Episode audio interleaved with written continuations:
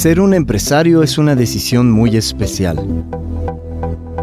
Poner una empresa implica retos y vencer obstáculos. Hay que ser verdaderos guerreros. Soy Agustín Bravo y te doy la bienvenida al podcast Emprendiendo como Guerreros. Para ser exitosos en la empresa necesitamos manejar nuestras emociones de la manera más inteligente, tomar mejores decisiones y estar determinados a levantarnos después de cada caída con más fuerza y determinación. Este es el lugar para quienes quieren ganar más y crecer su negocio, para quienes quieren tener más tiempo para su familia y para lo que les gusta. El lugar para quienes están determinados a dejar la zona de confort para ir por la vida de sus sueños. Este es el lugar para los que van por todo. El lugar para los emprendedores con actitud de guerreros.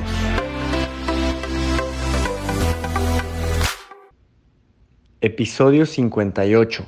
El gran secreto de los empresarios para tener más tiempo y calidad de vida. ¿Estás tratando de crecer tu empresa y eso te aleja de tu familia? Se suponía que tu negocio te debía dar más tiempo con ellos y más ganancias, pero no sucede, necesitas aprender y crear un hábito muy simple que inmediatamente te pone en el camino correcto para tener resultados más eficientes y efectivos cada día. Es un hábito que hace que los cambios sean paulatinos y se acumulen es el concepto poco conocido de estándares de vida. Prácticamente nadie habla de eso, pero cuando lo aprendas, lo uses y lo hagas un hábito, vas a notar por qué es probablemente el hábito más importante para pasar de el negocio está estancado y me siento demasiado cargado a mi negocio crece y yo tengo tiempo para disfrutar con mi familia. ¿Cómo le hago para pasar de emprendedor a empresario? Para poder lograr que mi negocio empiece a crecer, pero que no dependa de mí, que no me haga un esclavo de ese negocio, que no tenga realmente un autoempleo en el cual no puedo tener los lujos y la vida que yo quise cuando empecé mi negocio. Y entonces la gente llega y me dice, oye, pero es que yo veo lo que otros han logrado y la verdad es que estoy muy lejos de eso. Yo quisiera tener más tiempo con mi familia, yo quisiera tener más tiempo para mis pasatiempos, para las cosas que me gusta hacer. Pero estoy metido todo el día en el negocio, estoy como hormiguita, es el empresario hormiga. O es el empresario soñador que está soñando con todo eso que quiere lograr, con la casa, con los viajes, con tener más tiempo, con sus hijos, pero que en realidad está esclavizado a trabajar 10, 12 o 14 horas diarias en su negocio y cuando llega a su casa está increíblemente cansado. Y la gente me dice, no sé cómo lograr esa vida de empresario guerrero, no tengo las estrategias. Bueno, el día de hoy vamos a hablar de eso, así es que quédate tranquilo, estás en el lugar correcto. Bueno, ser empresario guerrero se trata de algo muy simple. Y este hábito del que vamos a hablar hoy es el hábito que se refleja en el punto número 5 de nuestro manifiesto de empresarios guerreros. Y dice, vivo todas las áreas de mi vida con altos estándares y mi negocio es un reflejo de ello. ¿Y cómo podemos vivir con altos estándares? ¿Qué significa tener altos estándares? Un estándar es algo a lo que estamos acostumbrados, algo que cuando salimos de ese rango aceptable, algo en nuestra vida empieza a moverse y nos empezamos a sentir con ganas de movernos. Decimos, no, esto no puede ser, esto no está bien. A veces el estándar nos lleva a que las cosas, cuando salimos hacia abajo, sintamos que no están bien. O cuando están demasiado bien, a lo mejor sentimos que algo se está pasando de nivel. Pero el truco para poder crecer el negocio y tener más tiempo con nuestra familia está en tener altos estándares. Y el truco para tener altos estándares es ser sobresaliente. ¿Qué significa ser sobresaliente? Sobresaliente significa ser de los mejores entre los mejores. En esta comunidad solemos decir que no hacemos las cosas para sobrevivir, sino que las hacemos para sobresalir. Y para sobresalir necesitamos todos los días subir esos estándares. Subir estándares significa determinar qué sí voy a aceptar en mi vida y qué no voy a aceptar en mi vida. significa decidir qué sí voy a hacer y qué no voy a hacer. Significa filtrar hasta encontrar las cosas adecuadas. Porque cuando yo subo mis estándares, quiere decir lo siguiente. Lo que ayer hice, hoy ya no es suficiente y voy por más. Pero no quiere decir que tenga que hacer un esfuerzo fuera de serie y que me agote, porque precisamente lo que buscamos es no estar agotados al final del día por trabajar sin ser efectivos. Se trata de filtrar de nuestra vida aquellas cosas que nos están estorbando para poder subir nuestros estándares todos los días, para poder, poder buscar más y tener más. Esto va directamente relacionado con la ambición. La ambición quiere decir que busco más de mi vida. Eso es lo que quiere decir y no tiene nada de malo. El problema es que mucha gente ha pensado que la ambición es mala Crecimos con esa idea, pero es equivocada. Lo que es malo es la avaricia, pero ambición simplemente quiere decir que quieres darle más a tu familia, que quieres tener más lujos, que quieres ganar más dinero y que quieres aportar más a la vida de los demás. Y subir nuestros estándares nos va a permitir ir quitando lo menos eficiente de nuestra vida todos los días y agregar lo más eficiente. Me recuerda a esta historia de cuando Jack Welch dirigía General Electric. Y durante esa época, no sé si todavía lo hagan, General Electric despedía cada año al 10% más ineficiente de su planta, de sus empleados. Y esto lo que quería decir es que los empleados menos competitivos y con menos resultados se iban a ir. No importa que fueran de lo mejor que hay.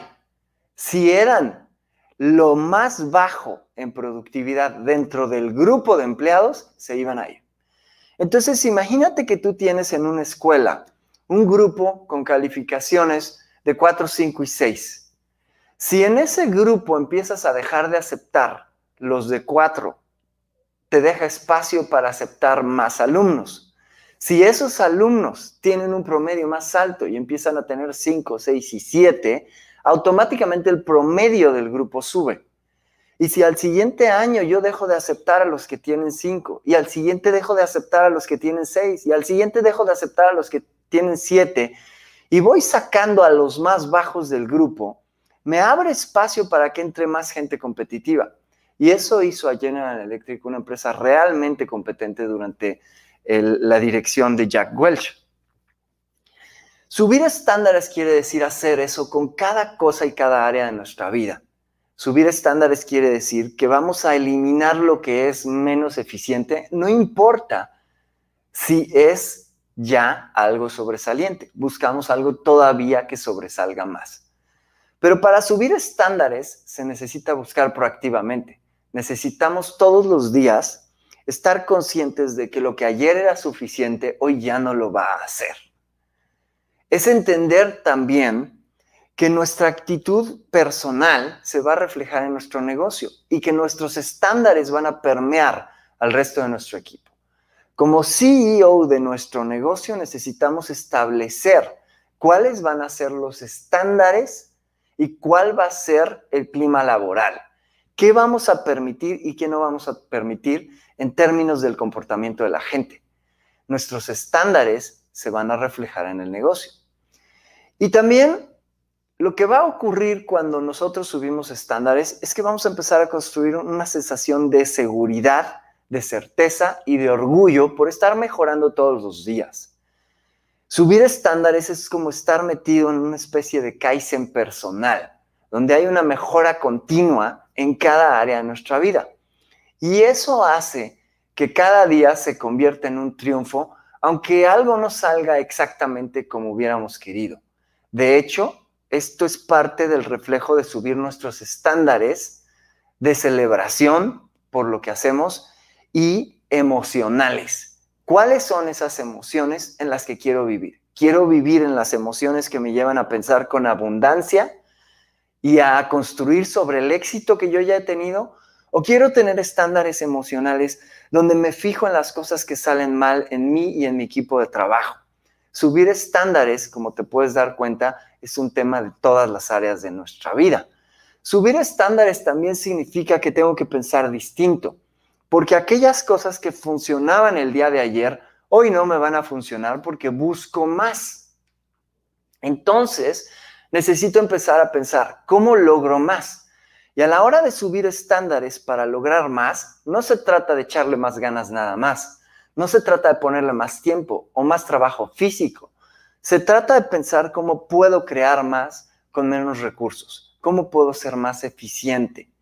Y eso implica empezar a pensar cómo crecer mi empresa basada en un equipo, por ejemplo. Cómo apalancarme con el tiempo y la ayuda de otras personas. Y las estrategias que me servían el día de ayer para crecer mi empresa, que implicaban trabajo físico y poner más atención y meterme yo a hacer ciertas cosas dentro de mi empresa, hoy ya no van a funcionar. Porque generar 10 o 15% más de productividad, echándole más ganas y poniéndole más tiempo físico, eso es sencillo. Pero generar 50, 100%, 200 o 500% más es imposible echándole más ganas. Tenemos que salir de la caja. Tenemos que pensar diferente. El objetivo empieza a convertirse en salir de la ecuación de la operación del negocio que el negocio no dependa de mi tiempo ni de mi trabajo. Entonces, hablemos de qué no es subir estándares. Subir estándares es algo que va a ser imposible si yo vivo en la mediocridad o en la zona de confort. De hecho, la zona de confort, desde el punto de vista del empresario guerrero, es mediocridad, es no despegar, es no superarme, es no mejorar todos los días, es quedarme cómodo y no hacer el trabajo necesario para subir precisamente esos estándares. Es por eso que, es, que, que subir estándares implica que lo que ayer era suficiente ya no lo es. Entonces no se trata de echarle más ganas, se trata de echarle ganas distinto, haciendo cosas diferentes. Y muchas veces cuando yo le pregunto a la gente, oye, ¿podrías duplicar tu productividad dentro del siguiente año? Abren los ojos y su respuesta es, no lo sé, requeriría mucho esfuerzo de mi parte. Pero hablemos de qué significa la mejora continua y los resultados exponenciales. Cuando nosotros, cuando le pregunto a esas mismas personas, que se asustan cuando les pido que dupliquen en un año su productividad, les pregunto, ¿podrías mejorar un 1% diario? Tantito, así, bien poquito diario. ¿Podrías mejorar un 1%? ¿Podrías ser un 1% más en, eh, efectivo? ¿Podrías tener un 1% más de sonrisa, de energía, de actitud, de ganas de hacer las cosas? ¿Podrías tener un 1%, buscar un 1% más de ventas? en tu negocio el día de mañana, podrías ser un, 1% más amable y más cariñoso con tu pareja, podrías ser un 1% más presente en la vida de tus hijos, podrías hacer un 1% más de contacto con tus seres queridos y subir ese estándar 1% en cada área de tu vida. La respuesta de todas esas personas generalmente es un absoluto sí. Eso sí parece fácil. Bueno, si el año tiene aproximadamente 250 días hábiles y subieras un 1% tu desempeño y tu estándar en cada área de tu vida, solamente los días hábiles, tendrías una vida 12 veces mejor al final de un año. Desde luego que estos son números teóricos, pero nos da perfectamente la perspectiva de que duplicar nuestra productividad y nuestra efectividad en cada área de nuestra vida sería sencillo si nosotros estuviéramos dispuestos a buscar un 1% de mejora cada día. Y este es el secreto para lograr cosas grandes a lo largo del tiempo. En primer lugar, tenemos que pensar en cómo vamos mejorando, no en el resultado del día de hoy. Y a eso me refería cuando decía, cuando hablaba de poder irnos a dormir sabiendo que fuimos un 1% mejores que el día de ayer y que el resultado de hoy no es relevante para el resultado a mediano y a largo plazo. Lo importante es cómo se acumulan las mejoras a lo largo del tiempo. Y repito, cuando se trata del negocio, implica un esfuerzo para pensar y salir de la caja porque el objetivo se convierte en cómo me vuelvo más eficiente sin tener que trabajar yo más, sino trabajando menos. Estamos hablando de productividad, no de esfuerzo físico. ¿Y por qué la gente entonces no hace ese esfuerzo por ser más productivos? Porque es muy cansado. Y a lo mejor estás pensando, Agustín, pero yo me trabajo muchísimo y termino agotado. ¿Cómo me puedes decir que es más cansado que estar haciendo algo distinto? Respóndeme la pregunta, Agustín, ¿por qué la gente no se enfoca en trabajar menos para tener más? En primer lugar, porque nos han entrenado a pensar que trabajo es igual a dinero dentro de la empresa. Y es una ecuación que está viciada, que no es totalmente cierta. Y lo peor de todo es que existe una ilusión, en pensar que cuando yo trabajo más, hay más resultados. Porque parte de la ecuación de funcionamiento de nuestra empresa tiene nuestro tiempo y nuestro esfuerzo ahí. Y cuando metemos más tiempo y más esfuerzo, el resultado es un poquito mayor. Entonces, digamos que lo peor que nos está pasando es que además tenemos evidencia de que si trabajamos más hay mejores resultados. Y eso nos lleva a pensar que es la única forma de hacerlo. Pero Myron Golden suele decir que mucha gente trabaja físicamente con tal de no hacer el esfuerzo mental para poder cambiar su situación.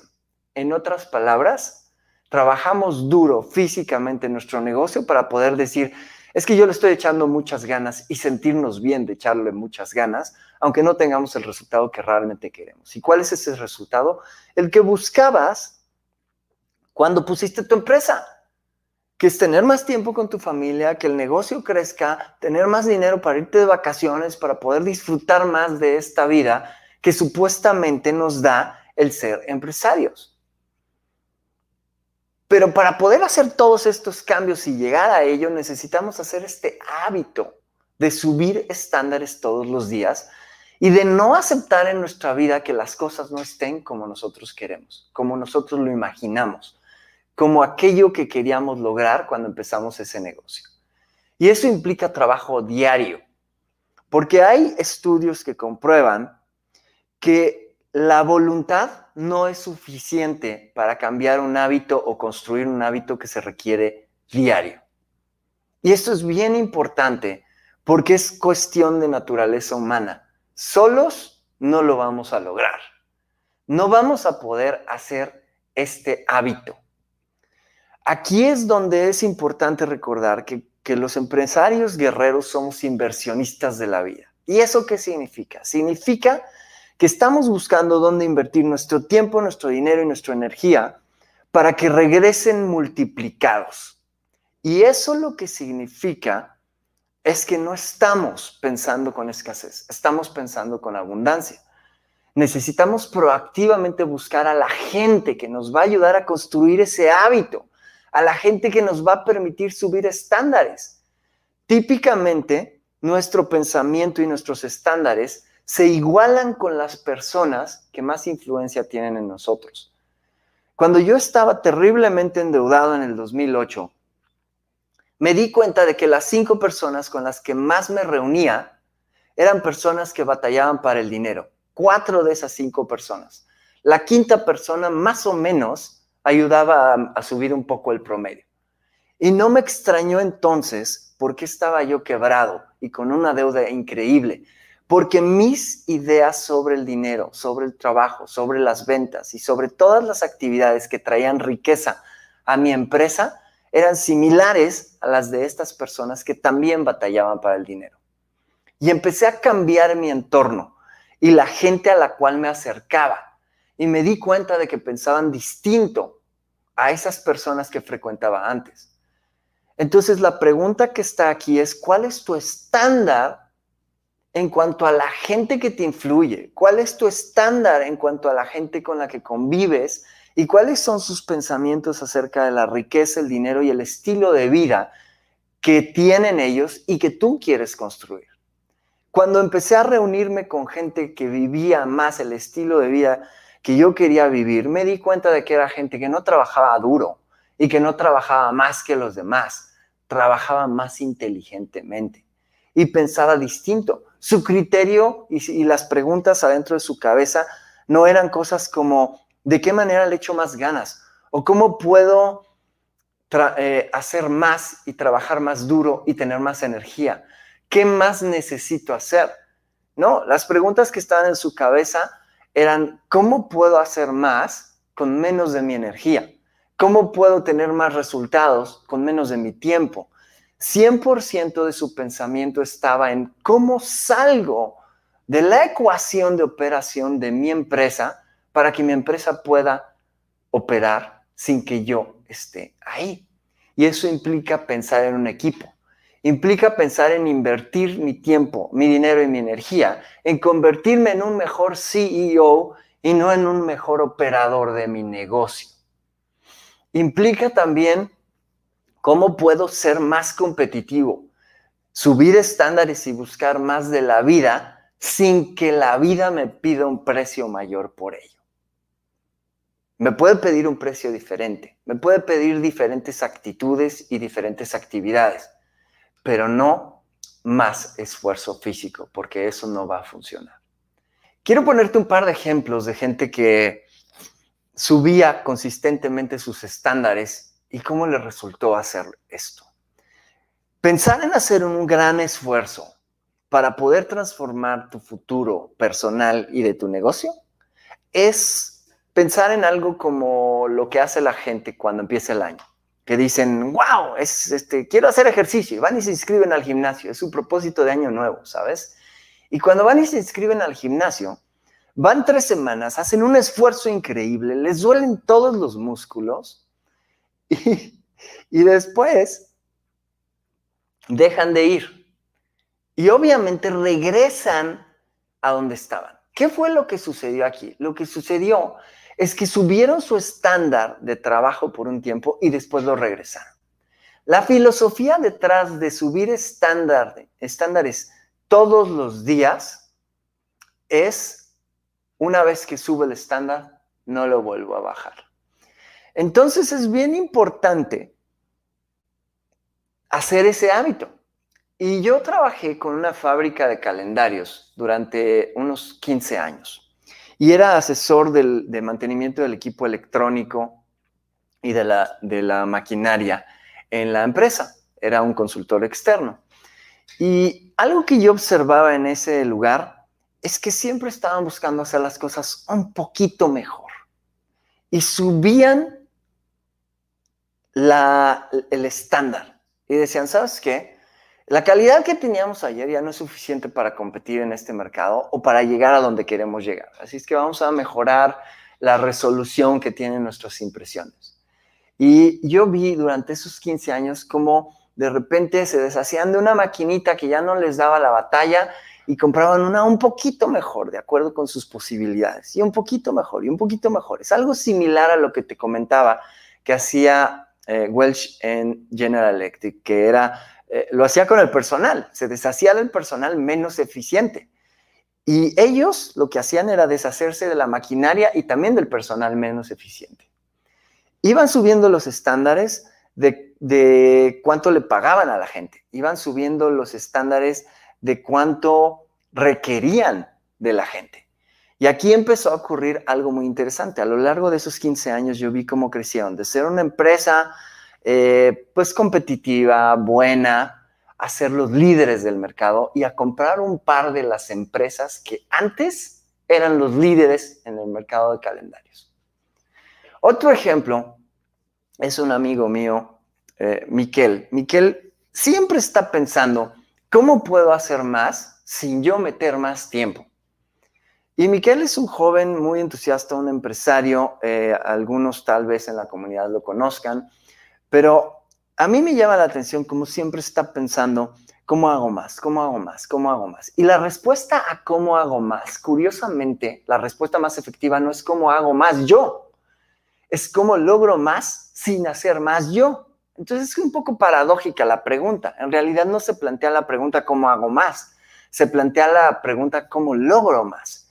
Y la clave para subir estándares en el negocio y para tener más logros en nuestra vida personal incluso, es hacer las cosas en equipo, es apalancarnos del tiempo de otros. Y Miquel logra hacer muchísimas cosas que otros solo soñarían y viaja por el mundo y tiene su equipo de trabajo y tiene reuniones todos los días por las mañanas con ellos y, y el resto del día se dedica a hacer otras cosas. Me recuerda también el año 2019, que fue muy peculiar porque ese año decidimos hacer entrenamientos gratuitos presenciales para la gente y para, para que nos conocieran y supieran a qué nos dedicábamos. Y entonces un par de veces al mes rentábamos un salón todo el día en un hotel, invitábamos a la gente de la región a que viniera a una sesión gratuita e impartíamos la sesión.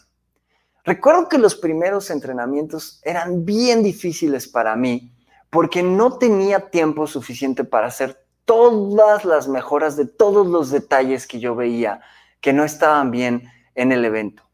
En ese evento invitábamos a la gente a que comprara uno de nuestros eventos presenciales. Sin embargo, esas tres horas eran gratuitas para ellos. Hacíamos un evento en la mañana y otro en la tarde.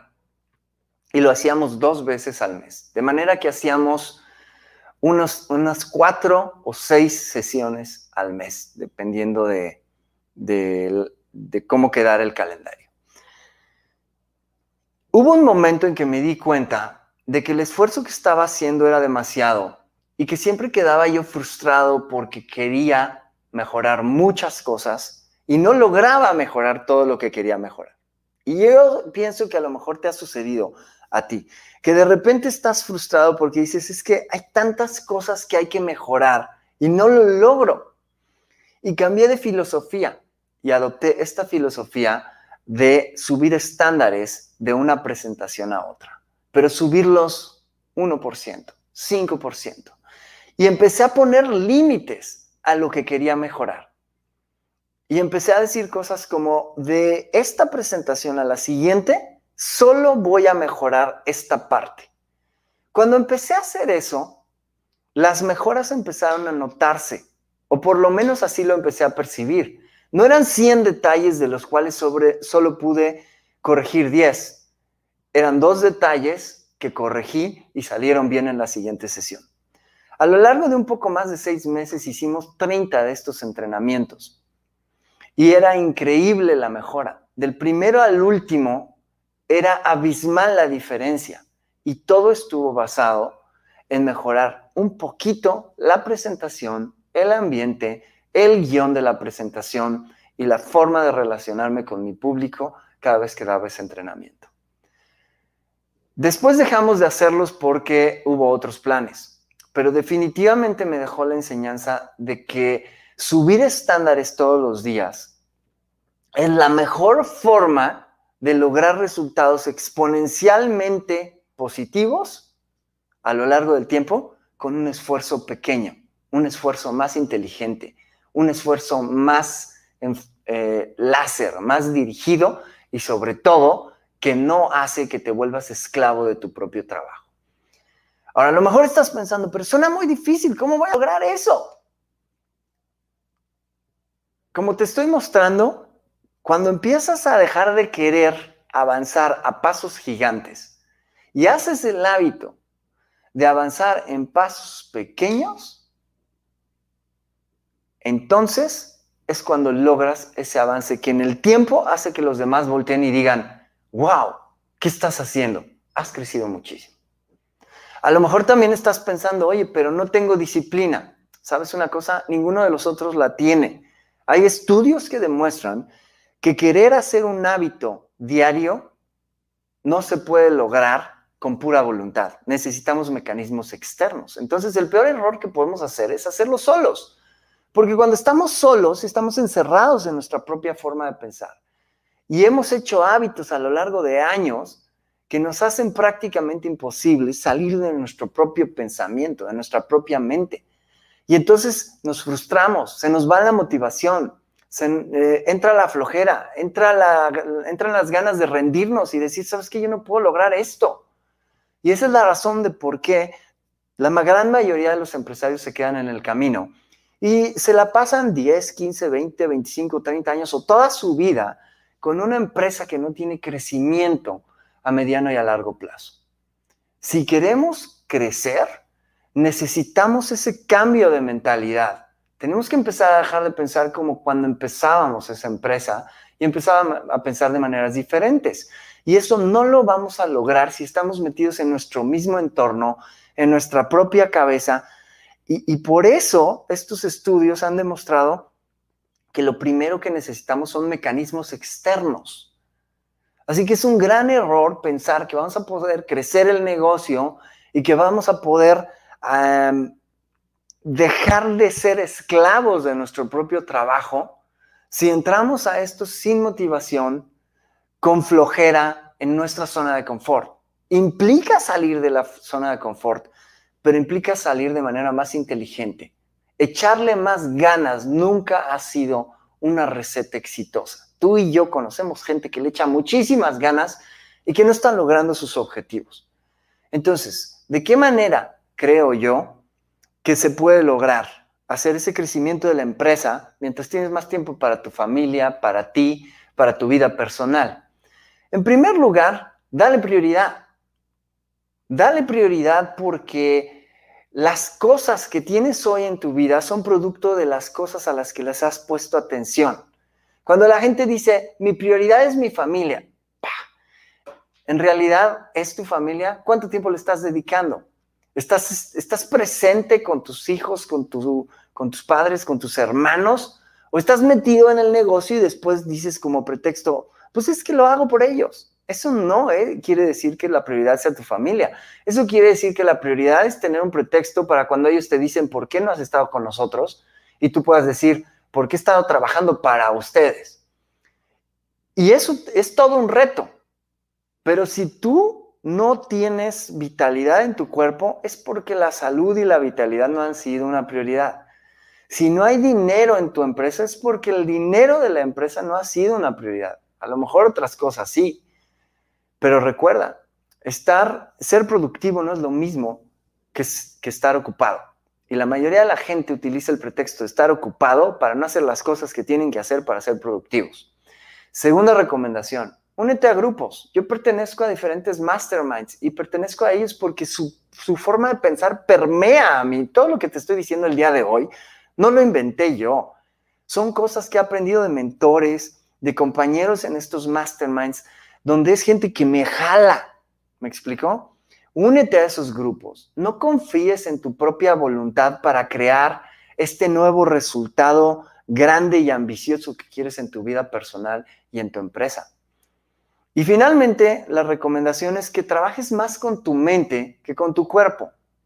Pero esto no quiere decir que te sientes a ser el empresario soñador o el emprendedor soñador que nunca logra nada porque siempre está soñando y nunca despierta de ese sueño para ir y hacer que sea real.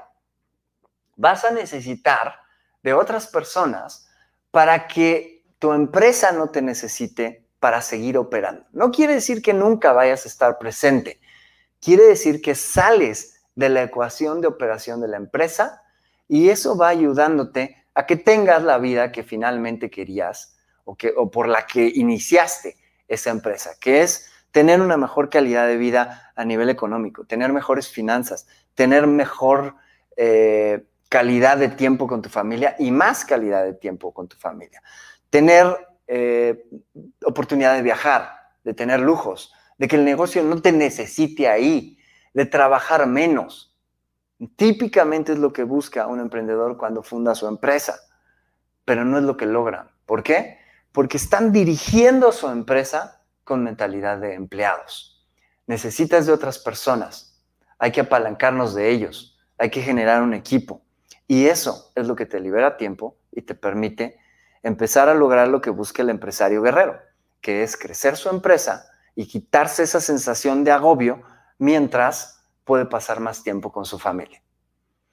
Recuerda, los empresarios guerreros somos inversionistas de la vida. Estamos viendo dónde ponemos nuestro tiempo, nuestro dinero y nuestra energía para que regresen multiplicados.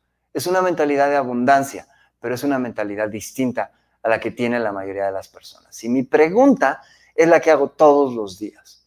¿Vas a ir por todo y vas a convertirte en un empresario guerrero o vas a ser uno más? No seas uno más. Tienes todo para convertirte en la persona que siempre soñaste, en el empresario que, tiene esa empresa que siempre soñaste, pero necesitas tener una actitud y una forma de pensar distintos. Declárale la guerra a esos programas de debilidad mental que no son tuyos, que te instalaron cuando eras pequeño.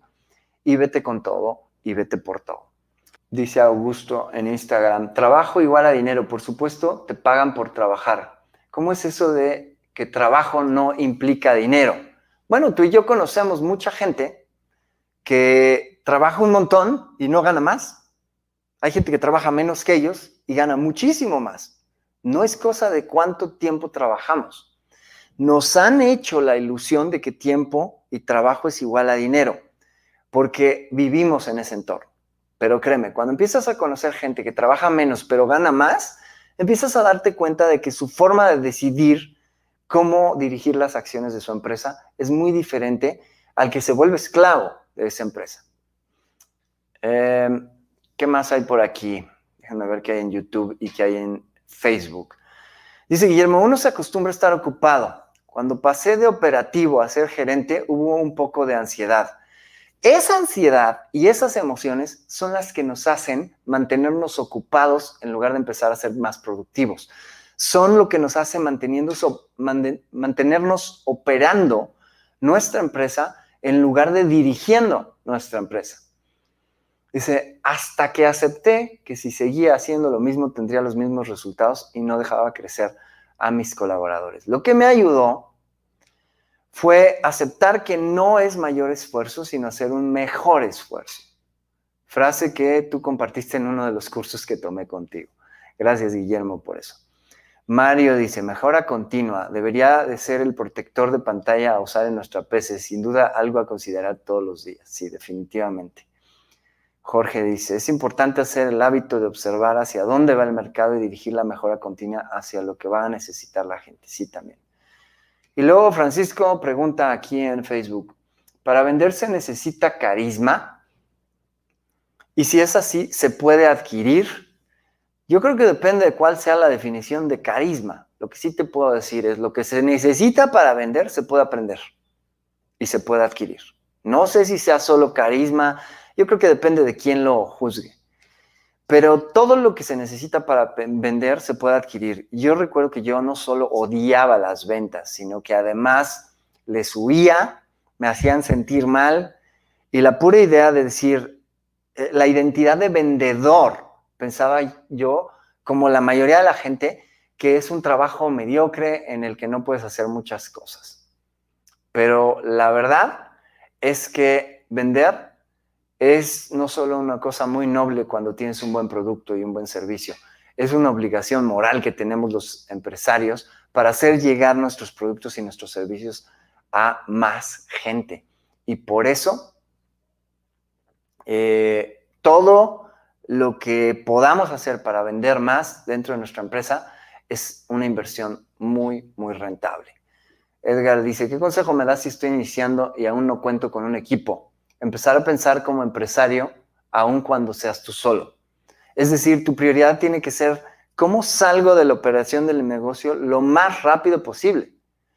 De eso eh, vamos a estar hablando en los siguientes días. Aquí se trata de construir una maquinaria dentro de tu negocio, no de que el negocio dependa de ti. Y desde que empiezas puedes hacerlo, documentando procesos, haciendo que tu tiempo sea súper valioso y que traiga dinero a la empresa, porque entonces cualquier contratación que hagas debe de ir dirigida a que precisamente te libere tiempo para que tú puedas traer más negocio y más dinero a la empresa. Vamos a hablar más a, a detalle en próximas transmisiones de esto.